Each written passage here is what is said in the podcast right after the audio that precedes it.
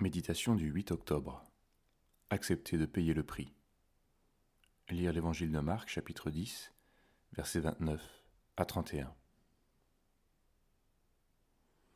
Jésus répondit En vérité, je vous le dis, il n'est personne qui ait quitté à cause de moi et de l'Évangile maison, frères, sœurs, mère, père, enfant ou terre, et qui ne reçoive au centuple. Présentement, dans ce temps-ci, des maisons, des frères, des sœurs, des mères, des enfants et des terres, avec des persécutions, et dans le siècle à venir, la vie éternelle. Plusieurs des premiers seront les derniers, et les derniers seront les premiers.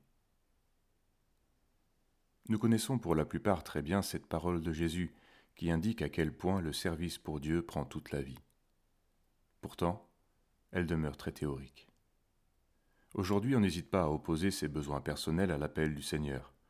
Besoins liés à la famille, besoin d'argent, besoin de repos. Mais paradoxalement, cela ne choque plus guère de renoncer à femme et enfants pour se consacrer à sa personne et à ses loisirs. Au fond, on peut trouver insupportable de perdre quelque confort pour le Seigneur et en même temps renoncer à tout pour s'épanouir soi-même. La parole prévient. Sache que dans les derniers jours, surgiront des temps difficiles, car les hommes seront égoïstes. De Timothée 3, verset 1.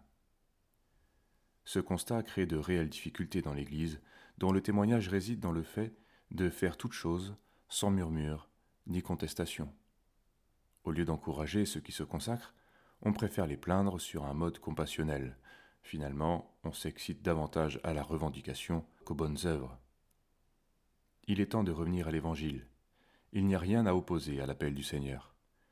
Il existe un arrachement indispensable, et il en va de l'œuvre même du salut. Frères, efforcez-vous d'autant plus d'affermir votre vocation et votre élection. En le faisant, vous ne broncherez jamais.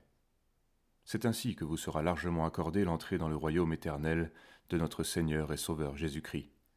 De Pierre chapitre 1 versets 10 et 11. L'Esprit du Seigneur n'a rien à voir avec celui des gagneurs qui veulent être les premiers partout. Premier à l'école, en musique, en sport bien sûr, et tant qu'à faire, premier aussi dans l'Église.